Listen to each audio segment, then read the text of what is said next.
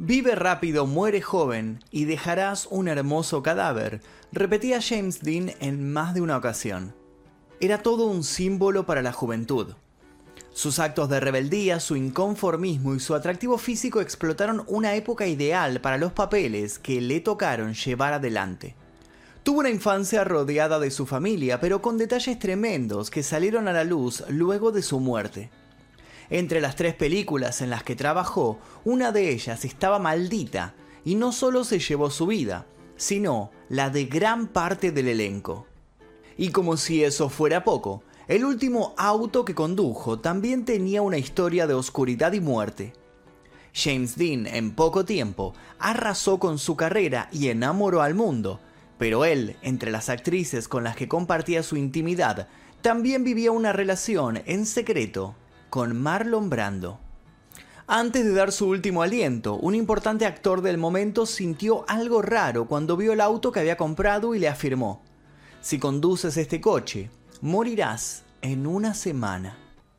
Y esa semana se cumplió justamente el 30 de septiembre de 1955, el día que murió James Dean.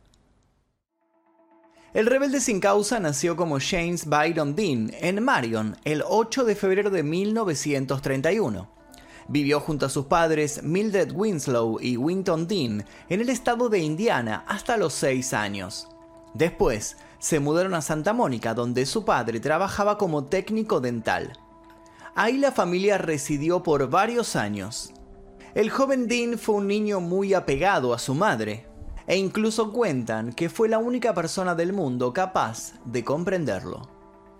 Se matriculó en la escuela pública de primaria de Brentwood, en Los Ángeles. Cuando James tenía nueve años, su madre murió por un cáncer de útero. Sin su esposa y sin la posibilidad de poder cuidar a su hijo, Winton Dean mandó al pequeño Jimmy con su hermana y su marido a una granja de Indiana. Durante ese tiempo, Dim se guió por los consejos y la amistad del pastor metodista, el reverendo James de Weird. Años más tarde se supo que James Dean se llevó un secreto a la tumba que fue revelado por Elizabeth Taylor. Pero esto lo vamos a conocer más adelante. Durante el secundario se destacó en el deporte, jugó en los equipos de baloncesto, béisbol y aprendió esgrima. El teatro fue uno de sus pilares y aunque no se destacaba del todo, llegó a participar en diferentes obras. A los 18 años viajó a Los Ángeles y estudió en la Universidad de California. Para diciembre de 1949 ya había conseguido algunos papeles pequeños en cine y televisión. Dentro de ese tiempo también hizo un famoso anuncio de Pepsi y justamente ese día conoció a quien sería su representante. Con el arte corriéndole por las venas y con un impulso insostenible, se mudó a Nueva York para estudiar en el famoso Actors Studio. A su determinación se le sumaba su belleza física. La publicidad y varios bolos en películas menores lo iban guiando hacia un futuro prometedor. Él quería ser el nuevo Marlon Brando y tenía con qué. Terminaba el año 1953 y con 22 intensos años le llegó una oportunidad increíble. Había un casting para la película Al Este del Edén, una gran producción dirigida por Elia Kazan y basada en la novela del premio Nobel John Steinbeck. El director dijo que no le gustó para nada la personalidad de James Dean, pero el papel no podría ser interpretado por otro que no fuera él. La ciudad de Los Ángeles lo esperaba de nuevo. El film fue un éxito en todos los aspectos y fue la única de sus películas que llegó a ver estrenadas. James Dean estaba en la lupa de varias productores y también de varios directores de cine y él podía elegir con quién trabajar. Aceptó trabajar en Rebelde sin causa, un film que sería dirigido por Nicholas Ray. Tenían un papel especial para él, que necesitaba lucirse y mostrar la incomodidad que vivían los jóvenes en esos años tempestuosos estaba llegando Elvis Presley y esa revolución se haría evidente. Si no saben de qué revolución estoy hablando, les recomiendo el video llamado El día que murió Elvis Presley, que se encuentra subido en este canal. La historia tenía mucha fuerza y entre los peinados constantes de los personajes, una gran escena donde se llevó a cabo la fatal carrera Chicken Run. Y al parecer, las carreras mortales de James Dean comenzaron ahí.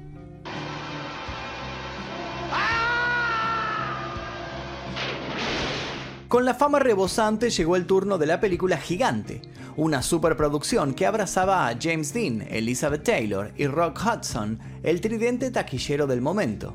Las más de tres horas de película de George Stevens se llevaron el Oscar a Mejor Film. Sin embargo, Gigante, pese a su enormidad, quedó encasillada como una película más de James Dean. A esa altura estaba bastante claro que su presencia iba a marcar una huella imborrable. Sus compañeros de elenco reconocieron su legado y entre los dichos hubo una frase que resumió esa época del actor. Todos fuimos tocados por Jimmy, y él fue tocado por la grandeza. Su próxima película iba a ser la historia biográfica del boxeador Rocky Graciano, y Warner Brothers estaba a punto de firmar un contrato en el que recibiría 900 mil dólares por nueve películas en seis años, incluyendo 12 meses sabáticos que comenzarían en 1965.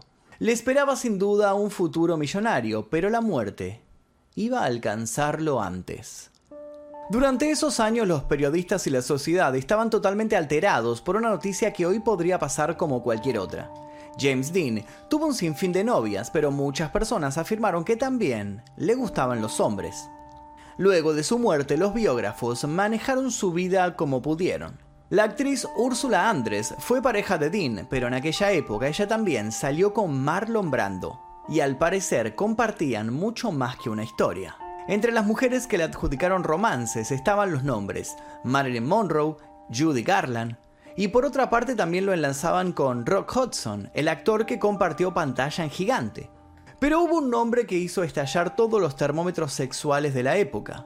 En el libro Tomorrow Never Comes se reveló la relación secreta entre James Dean y Marlon Brando.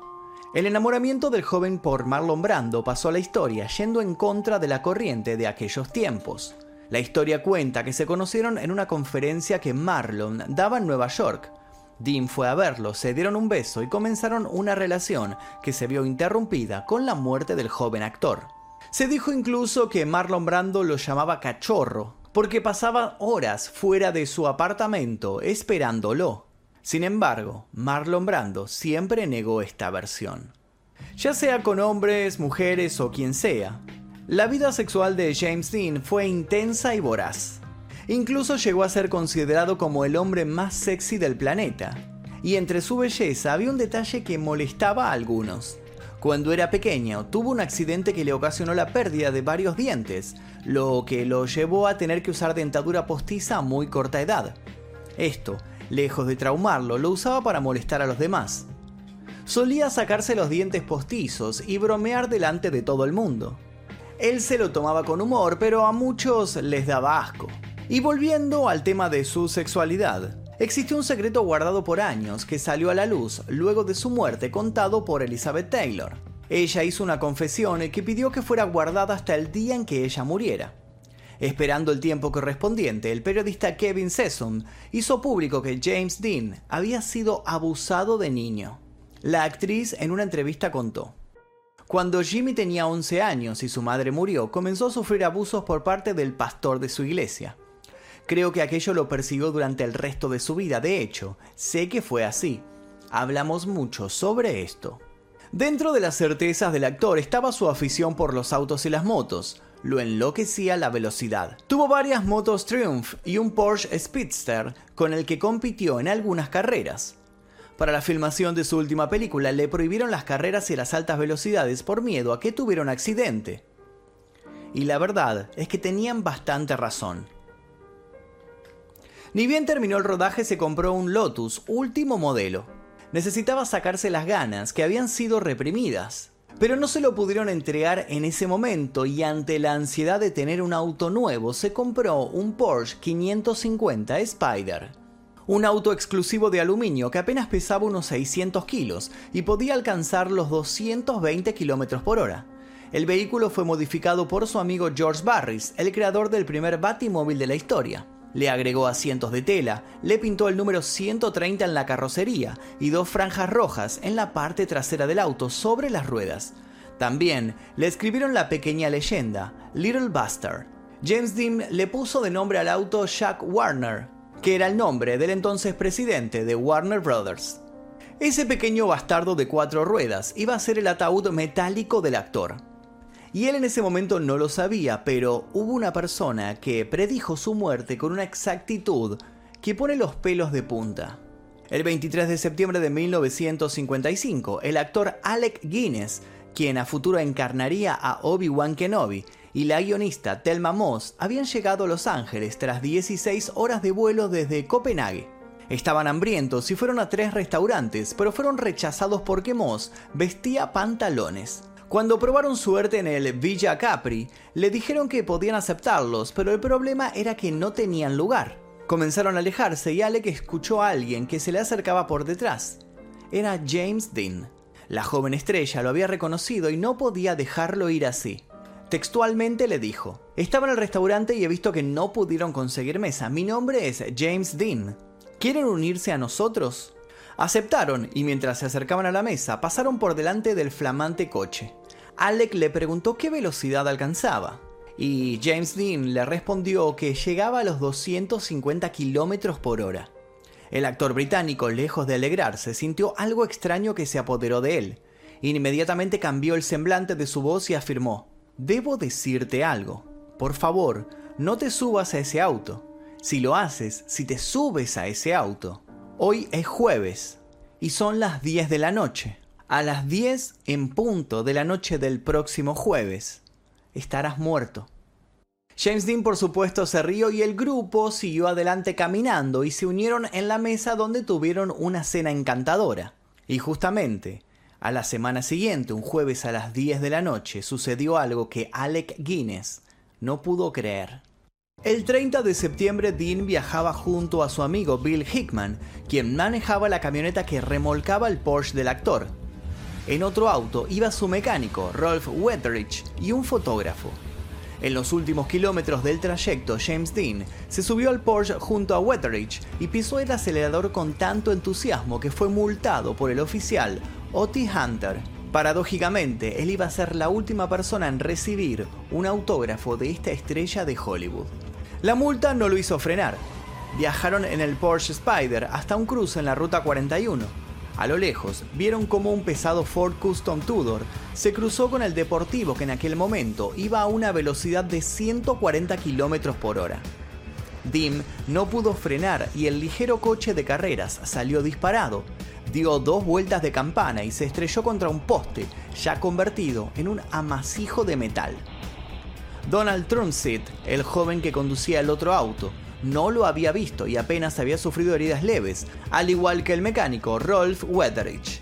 Algunos sostienen que James Dean salió despedido de su auto, rebotó contra el parabrisas del Ford y volvió a caer en el asiento del acompañante, donde se encontraba su amigo que segundos antes había salido despedido. No se supo si la muerte fue inmediata o si sobrevivió unos pocos minutos. El certificado de defunción da como hora de muerte el ingreso al hospital. James Dean tenía fractura de cuello. Su pie derecho colgaba desconyuntado. Presentaba múltiples fracturas y diversas hemorragias internas.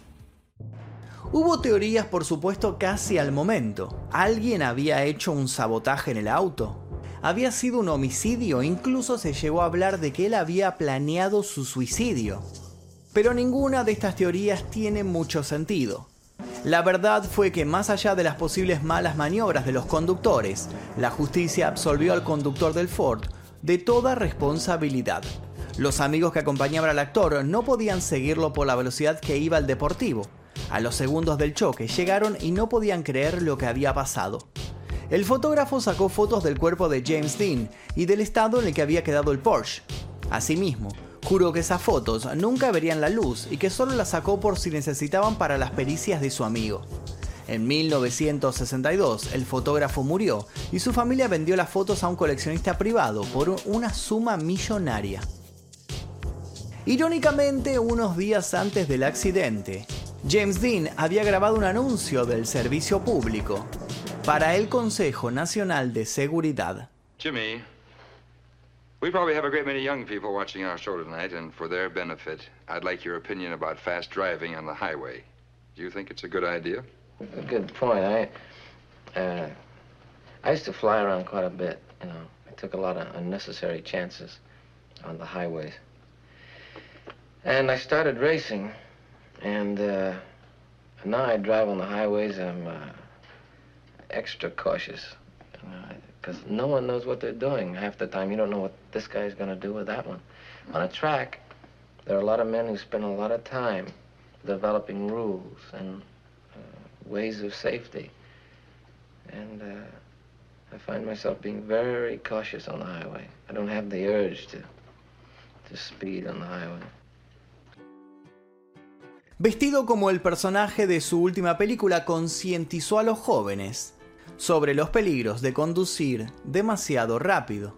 En lugar de repetir el lema nacional popular de los años 50, conduce con seguridad, la vida que salves puede ser la tuya, él improvisó, tómatelo con calma conduciendo. La vida que salves podría ser la mía. Por más dura que fuera la verdad, Alec Guinness había tenido razón, justamente murió como lo había predicho. Además, la guionista Thelma Moss, quien fue testigo de la profecía, con el tiempo dejó el cine para centrarse en la parapsicología, la fotografía Kirlian y el aura humana. Si bien ningún capítulo de sus libros estuvo dedicado a predecir la muerte de un desconocido, muchos aseguran que este cambio en su vida estuvo ligado a las profecías de su amigo Alec. Faltaba solo una semana para el estreno de la película Rebelde sin causa, y su muerte fue un shock para todos sus compañeros de trabajo, que se vieron afectados profundamente por la noticia. Tenía solamente 24 años al momento del accidente, pero no sería el único deceso entre los protagonistas del film. La imagen de James Dean con su remera blanca y su campera roja era la rebeldía hecha persona. Incomprendido, vivía al límite y no le hacía caso a las leyes. Visto hoy, cada escena de la película estaba pensada para construir su mito. Sus compañeros de elenco, Natalie Wood y Sal Mineo, fueron amigos de Dean durante el rodaje y curiosamente también murieron prematuramente. Natalie Wood trabajó en el cine desde niña y tenía 17 años cuando participó en Rebelde sin causa. Luego trabajó junto a John Wayne y varias estrellas del momento. Pero Natalie no vivió demasiado perdió la vida en circunstancias muy confusas, ahogada al caer de su yate. Aún no se sabe a ciencia cierta cómo ocurrieron los hechos de aquella noche. Sal Mineo, quien tenía 16 años cuando se hizo la película, trabajó con Dean también en Gigante y tuvo varios grandes papeles en el cine antes de pasar a la televisión. Pero una noche, cuando regresaba de un ensayo teatral, fue asesinado de una puñalada los finales trágicos que tenían en la ficción se hicieron realidad en la vida cotidiana. Entre estas muertes principales hubo dos más. Uno de ellos fue el actor secundario Nick Adams, que luego de unos años murió a causa de una sobredosis. Otro actor del elenco, Edward Platt, también encontró un final triste y trabajó en la serie El Super Agente 86. Luego de la cancelación del exitoso show, cayó en una depresión y murió. Años más tarde, su hijo reveló que Platt se había suicidado. ¿Podría ser acaso Rebelde sin causa otra película maldita? Lo que sí se supo fue que en su momento todo esto fue furor y la tragedia ayudó mucho a esta excelente película, sin duda, al menos la volvió un poco atractiva en su comienzo. Natalie Wood y Sal Mineo fueron nominados al Oscar por roles secundarios, aunque hayan sido las protagonistas junto a Dim. También recibió una nominación a Mejor Guión, ninguno de los tres ganó. James Dean fue nominado póstumamente como mejor actor por Al Este del Paraíso y Gigante. Claramente, la huella de Rebelde sin causa está en las películas American Graffiti, Footloose, Volver al Futuro y La La Land. Luego del accidente del actor, el Little Bastard, o mejor dicho, lo que quedaba del auto, comenzó un camino maldito hacia una desaparición impredecible. Según la leyenda, dejó varios cadáveres y heridos entre 1956 y 1960. Después de que George Barris, quien lo habría modificado en su momento, comprara lo que quedaba del Porsche por 2.500 dólares, lo trasladó a su taller. Al querer bajarlo, las cuerdas de acero que lo sostenían se rompieron y el deportivo cayó sobre uno de los mecánicos, rompiéndole las piernas. George se asustó y enlazó los dos accidentes a la bola de metal que tenía en su taller. Por eso lo desguazó y comenzó a vender las piezas por separado. El motor fue con Troy McHenry y el chasis con William Street. Ambos hombres eran apasionados por las carreras. El 21 de octubre de 1956, ambos participaron en una carrera con las piezas de Little Bastard en sus respectivos coches.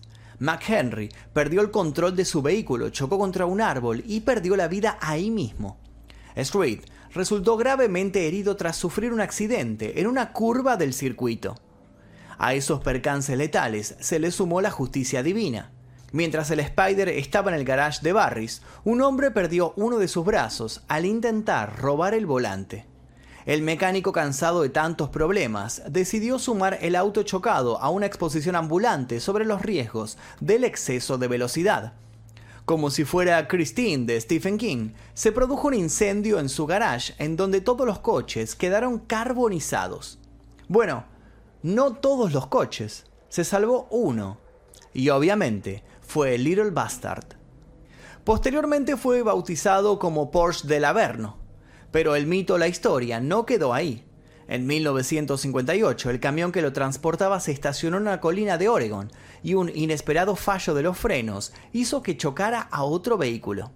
En 1959 estaba en lo alto de una exposición en Nueva Orleans y el Porsche, sin causa aparente, se desmoronó y se partió en varios pedazos.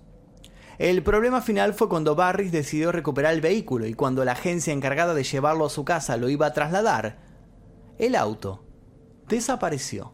Jamás llegó a su destino. Se dijo también que algunas piezas del coche están en posesión de la familia del actor. Hasta el día de hoy existen fanáticos que están intentando encontrarlo. La verdad es que nadie sabe en dónde está el auto maldito. ¿Será acaso todo esto verdad? ¿O es simplemente una leyenda o son mitos construidos sobre la legendaria figura de James Dean? Y hasta aquí el video de hoy, espero que les haya interesado el día que murió James Dean. Intentamos abarcar un poquito más de cosas, además de su carrera, que ya es bastante conocida, hablar sobre estas leyendas que tal vez no se, no se conocen tanto, ¿no? Si les interesó, les pido por favor que dejen su like, se suscriban si todavía no lo hicieron y activen notificaciones. Los invito también a dejar un comentario con sugerencias sobre posibles futuros videos. Les dejo un par de recomendaciones acá para que sigan haciendo maratón. Sin nada más que decir, me despido. Mi nombre es Magnus Mephisto y esto fue El Día Que.